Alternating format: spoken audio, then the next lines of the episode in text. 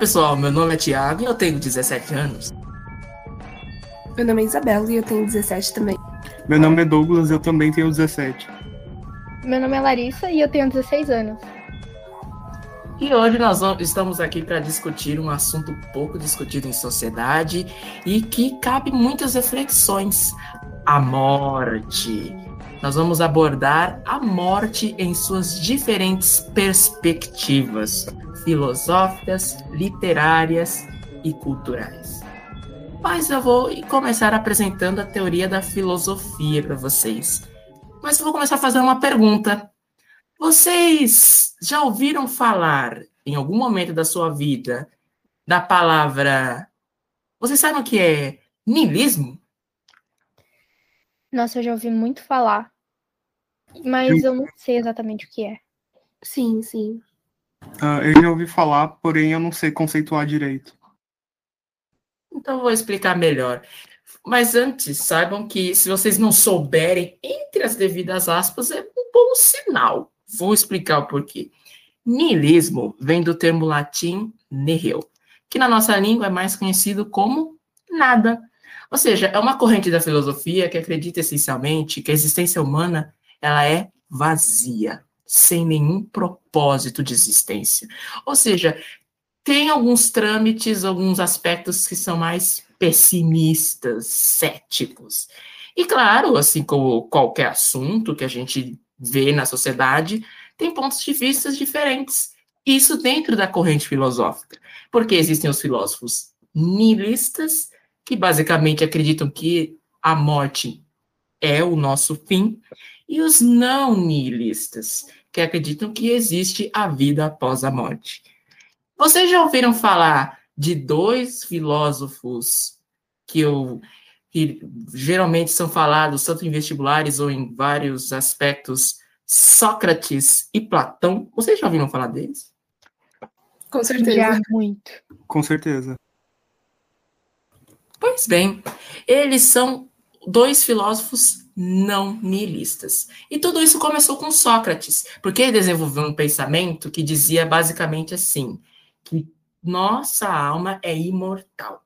Vocês já devem ter ouvido aquela dimensão religiosa toda elaborada de que eles falam que a nossa alma ela é imortal. Quando a gente morre, a gente, a gente vai para uma outra dimensão, a questão do céu, do inferno, do outro plano espiritual. Quem começou esse pensamento na sociedade e que é, para nossa curiosidade, era um pensamento extremamente é, contrariado para a época, foi o Sócrates na Grécia Antiga. Agora, o Platão, vocês já ouviram falar dele? Ele desenvolveu uma ideia que provavelmente vocês já ouviram falar, é o mito da caverna de Platão. Vocês fazem alguma ideia do que, do que ele seja? Sim, sim, a gente já usou bastante na escola. Sim, sim o Adriano, ele ama. Muito. É, basicamente é aquela ideia, né? O mundo perfeito das ideias e que uma alma imortal vai até esse mundo perfeito e o mundo imperfeito que seria o nosso. Ou seja, meio que o Sócrates, ele, de alguma maneira, ele aprofundou o pensamento do Platão. Eles acreditam que existe vida após morte. E, ou seja, eles não são nihilistas, porque a morte não é o fim. Agora, por outro lado, existem os que são os filósofos nihilistas. E eu vou dar um exemplo do Nietzsche, que foi o principal filósofo nihilista que existe. Ele defendia que tinha duas posturas que a gente pode ter em relação à morte. Existe a morte para ele covarde e a morte voluntária. Quando a gente vê que uma pessoa morre por meio que uma fatalidade, ou seja, antes do tempo de vida, antes do tempo considerado, né, que a gente vê que uma pessoa morre, ou seja, lá para os 90, 100, 80 anos, dependendo do país, não é? é? na morte covarde é meio que uma fatalidade, ou seja, a, a pessoa perde a possibilidade de modificar a realidade, ela morre de forma uh, antes do tempo. Ah, é nesse tipo de postura que surgem sentimentos que a gente tem, os sentimentos humanos, como raiva, vingança e a repulsa da morte. Agora, a morte voluntária é aquela que acontece no tempo certo, ou seja, você morre com 90 anos de idade, 80 anos de idade. E aí é uma coisa, e é uma coisa intrínseca, né? Porque todos nós vamos morrer exatamente. Então, um tempo bem vivido resulta em uma morte voluntária. É isso que defende. voluntária, tipo, incluiria doenças, essas coisas? Eu acredito que sim, porque geralmente as pessoas morrem por doenças quando elas chegam nas, na, na idade, principalmente quando elas não têm uma, não vivem uma vida saudável, né? E aí elas morrem geralmente por do, diversas doenças, etc. Mas você sabe o que vocês acharam dessa corrente filosófica? Vocês concordam que a vida humana ela não tem existência, ela não tem propósito, ela, ela é vazia? Nossa, eu achei muito interessante essa ideia do Nietzsche, só que eu penso que talvez ela, não sei, de alguma forma, é, essa ideia de que a vida, a morte ensina, o que acaba é, acarretando um vazio existencial para a vida em si, né? Eu acho que acaba sendo um, um pouco amargo até, né? Porque você acaba não tendo um, um por que viver? Entende? Já que a sua existência não vai mudar muita coisa. E, nossa, com você explicando sobre esse ponto de vista do Nietzsche, eu lembrei muito de um poema que nós, os alunos de linguagem, de linguagens, né? Desculpa, Douglas, vai ficar excluído. é, a gente leu um poema do Fernando Pessoa, de um dos heterônimos dele, o Alberto Caeiro, sobre a morte. E a visão dele é, assim, eu, eu achei muito parecida. O nome do poema é Quando Vier a Primavera. Eu vou ler só um trechinho para vocês terem noção. Quando vier a primavera, se eu já estiver morto, as flores florirão da mesma maneira e as árvores não serão menos verdes que na primavera passada. A realidade não precisa de mim. Sinto uma alegria enorme ao pensar que a minha morte não tem importância nenhuma. Então, assim, é interessante pensar que existem. fazer esses paralelos. Pensar que, nossa. É, existe esse, esse lado da, da vida em que não há significado na morte. O que, que vocês pensam sobre Isabel Douglas? Hum, uh, eu discordo um pouco dessa visão do niilismo, de que a vida ela não tem sentido porque, enfim, depois da nossa morte, tipo, a nossa morte ela não tem significância, juntamente com isso que o Fernando Pessoa? Sim, Fernando Pessoa. Fernando Pessoa Roberto Caeiro, mas... Fala no poema. Porque eu acredito que, obviamente, né, ao você nascer, não existe uma, um sentido na vida. Eu acredito que exatamente por sermos humanos, é que a gente consegue atribuir um sentido para a vida. Entende? Tipo, quando você acorda e pensa, tipo, ah, semana que vem eu vou viajar, semana que vem eu tenho que fazer uma prova. Eu acho que toda vez que você, você atribui um sentido a acordar e fazer algo, você está atribuindo significância à vida. Mas assim, é meio confuso, porque eu não entendo se o niilismo tá falando que assim. Um, a vida não tem sentido intrínseco, então, tipo, você pode dar o sentido que você quiser. Ou se não importa o que você faça, nada vai fazer sentido. Porque a segunda, sim, seria, tipo, mais amarga e pessimista. Mas a primeira, que é o lado, tipo, que esse poema tá levando, eu acho que, tipo, não é nada ruim, porque tá basicamente falando que um, não existe um sentido, assim, universal, não tem nada para você seguir, então você pode, tipo, atribuir o sentido que você quiser e viver a vida que você quiser. Mas a segunda, tipo, levaria muito mais pra esse lado do, ai, não importa o que você faça, tipo, nada vai fazer sentido, não importa, tipo, então, para que fazer alguma coisa? Ah, Mas, tipo, vocês interpretam de qual dos dois tipos? Ah, eu acredito que tanto o niilismo quanto esse poema do Fernando Pessoa, eu acho que eles têm duas reflexões que a gente pode garantir, é, perceber. Eu acho que eles se interligam a partir do momento que eles fazem a gente refletir sobre a nossa vida. Porque eu acredito que cada ser humano dá o seu sentido à sua própria vida. E o niilismo, com essa coisa de que a vida, ela nessa, nessa perspectiva de ser vazia, pessimista, nesse sentido, eu acho que é mais uma reflexão para a gente valorizar a nossa vida, valorizar o nosso presente, valorizar o que a gente está fazendo hoje, o nosso hoje, o presente.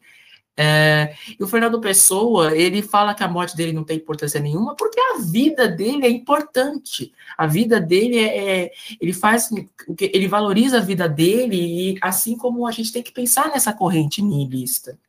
Eu acho que todo ser humano, e isso é uma coisa boa, porque a pluralidade de cada é, individual de cada ser humano é muito importante para a riqueza do debate sobre a morte. Nossa, sim. Eu achei. Nossa, agora que a Isa apontou essa possibilidade de é, esse esvaziamento de sentido da morte ser algo que nos faça uh, viver a vida de uma forma mais significativa, dar o nosso próprio significado, né? A morte, nossa, a vida, tanto a morte quanto a vida, me pareceu uma ideia muito interessante. E esse poema do Fernando Pessoa é justamente sobre isso mesmo, sobre uh, atribuir um significado subjetivo à vida para significar nossa morte, porque, assim, é, segundo o niilismo também, que nem o Tiago explicou, a, nós somos só assim, um pontinho no meio de, tanta, de tantas pessoas e, e talvez a gente uh, morra e tudo continue igual. Então eu acho interessante pensar e olhar a vida a partir desse ponto de vista, onde, não sei, nós criamos nosso próprio significado para a morte, portanto, passamos a viver a vida de uma outra forma, sabe? Sim, sim. Mas, tipo, essas duas interpretações que eu pensei do niilismo seria como se uma delas, tipo, esvaziasse, esvaziasse o sentido da morte e por isso ela valoriza a vida. E a outra é como se ela esvaziasse o sentido da vida e valorizasse o da morte, porque, tipo, não importa o que você vai fazer na sua vida, tipo, não vai fazer sentido então dá muita essa ideia de, tipo, ai, pra que fazer qualquer coisa, né? E eu acho que eu, talvez seja essa ideia, assim, que a maioria das pessoas tem do niilismo, porque parece algo muito pessimista, né? Algo, tipo, meio suicida. E isso até me lembra de um anime que isso se tornou, tipo, uma política.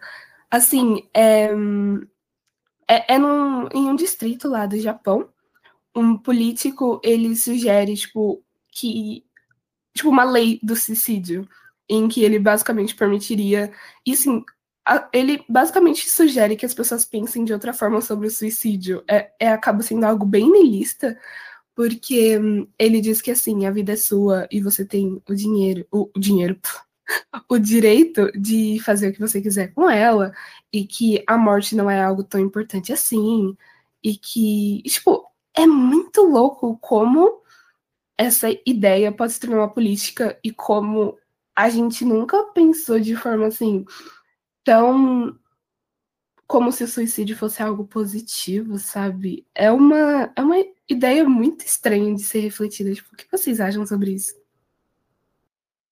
Uh, eu não vou responder necessariamente sua pergunta, mas isso me lembrou muito de uma obra que se chama Shingeki no Kyojin. Eu não sei se todo mundo conhece. Sim, sim. Mais ou menos. Eu já assisti duas temporadas, mas naquelas. Eu não lembro muito. Ah, então você Gente, conhece. eu sou a pessoa mais leiga do mundo pra anime. Completamente perdida. Diz aí. Então, eu vou contextualizar vocês. Eu fiz essa conexão porque em Shingeki existe essa, essa visão do esvaziamento do sentido da morte como uma valorização para a vida. Porque, uh, assim, vou contextualizar vocês um pouco da obra. Uh, uma sociedade, ela cresceu e se desenvolveu durante, tipo, um, séculos cercada, cercada por muralhas. E essas muralhas, elas serviam para uh, proteger os humanos que viviam ali dentro, de uma ameaça que eles chamam de titãs. Que, assim, são, tipo, umas criaturas humanoides, assim, tipo, eles têm aparência humana, mas são uma, é uma aparência muito deformada. Normalmente eles variam, assim, de, tipo, desde 5 metros de altura até 320, e é, e é basicamente essa muralha, ela serve para defender eles. Uh, só que com o decorrer da obra, eles descobrem que, na verdade, uh, a civilização do mundo, fora das muralhas, ela existe e ela não foi destruída por causa dos titãs. E, na verdade, eles estão dentro das muralhas como uma forma de se proteger da população do mundo. Porque toda aquela população quer matar eles porque eles são a população que dá origem aos titãs. Uh, e eu lembrei um pouco sobre uma teoria que existe nas relações internacionais, que é a teoria dos jogos. Vocês conhecem? Não. Também eu fiz não. RI, mas. Mas não, não. lembro. Também fiz, mas não tô lembrada. Desculpa, Ike. Tá bom. Uh, basicamente, essa teoria ela apresenta uh, um caso, né? Uh, existem dois bandidos e eles foram presos pelo, pelo mesmo crime, ou seja, eles eram comparsas. A justiça, ela concede a possibilidade dos dois bandidos confessarem o que o parceiro fez. Só que existe meio que uma análise combinatória das possibilidades que podem ocorrer. Se um dos bandidos uh, denuncia o comparsa e o comparsa não denuncia o, o comparsa dele? não sei se ficou confuso. Não, cada um tem que entender. Uh, o que denunciou é solto e o que não denunciou fica preso. Só que o que acontece é que a pena dele dobra. Se os dois confessam, os dois ficam presos e a pena, e a pena deles dobram. Se os dois não confessam, a pena deles também dobram. Eles são presos. E o porquê que eu estou falando dessa teoria? Porque ela descreve muito bem o que acontece no mundo Shingeki, que é a partir de você, a partir de quando você não sabe o que o outro vai fazer, você age em defesa de si mesmo. Ou seja, tipo, tanto o Eren ao ter que ao se ver ter que se, ter que destruir o mundo para se proteger, quanto o resto da população ter que destruir a população do Eren para se proteger. E aí eu acho que nesse sentido existe uma valorização muito grande da vida uh, através do esvaziamento da morte, porque os dois lados não enxergam tipo esse genocídio como algo ruim, sabe? E sim como uma defesa de si mesmo. Nossa, mas é muito confuso essa ideia, porque talvez entre um pouco em necropolítica, porque a partir do momento, assim, que você decide. Porque no caso de Shingeki, ele mata, eles matam muita, muita gente, né? Então, eu não sei, eu acho meio que um absurdo você decidir, assim, de certa forma, quem merece morrer, sabe? Ah, eu concordo com você. O que você acha, Thiago? Eu acho que necro, a necro, essa coisa é muito estranha, a questão da necropolítica também, porque definir o que, o, como uma pessoa vai morrer e o modo como ela vai morrer é uma coisa muito louca, porque é, é, é, a gente que sabe o momento, a gente nunca sabe, quer dizer, a gente nunca sabe o momento que a gente vai morrer, a gente só sabe vai chegar a hora. Mas isso de dessa questão de você o genocídio ser uma coisa boa para defender a si mesmo coisa muito louca também. Não sei o que vocês acham. Sim, e é meio estranho porque são tipo duas nações, tipo pensando no, no, no suicídio, no genocídio da outra. Então, eu não sei, é, é muito como se nenhuma tivesse certo, né? É, é meio estranho. E esse negócio de necropolítica também aparece em Death Note, em que, tipo, o protagonista acha um, um caderninho, né? Em que ele pode escrever o nome de qualquer pessoa e ela vai morrer. E ele pode até, tipo, é, especificar como que a pessoa vai morrer, etc. E ele é, se vê como Deus a partir desse momento. Ele começa, tipo, a matar os bandidos. Tipo, ele olha na TV os bandidos que foram presos, escreve o nome deles, ele, tipo, rouba é, os documentos, assim, do, do presídio para saber o nome de todos os bandidos que estão presos.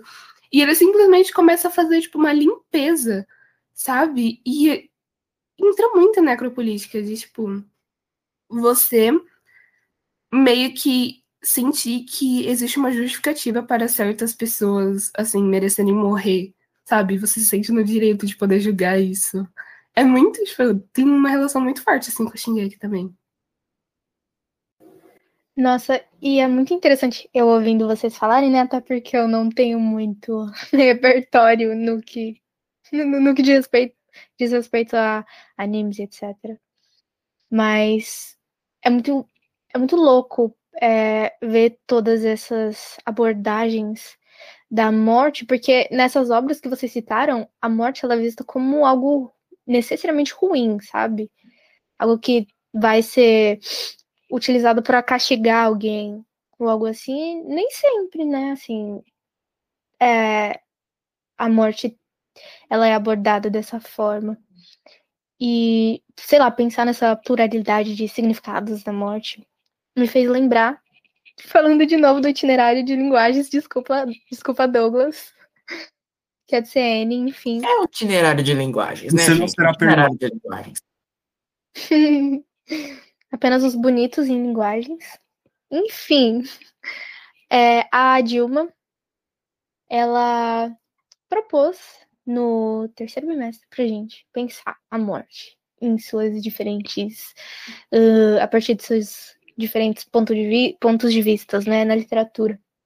E aí a gente escreveu crônicas e tudo mais, inclusive deve estar até agora lá, elas coladas no pátio da escola, enfim sobre como nós enxergamos a morte. E agora, depois de, sei lá, é, pensar é, tantos, tantos pontos de vista diferentes dessas obras que a gente citou, o que, que vocês acham? Qual que é a definição de morte para vocês? Vocês, vocês concordam com Nietzsche? O que, que vocês acham? Fernando Pessoa?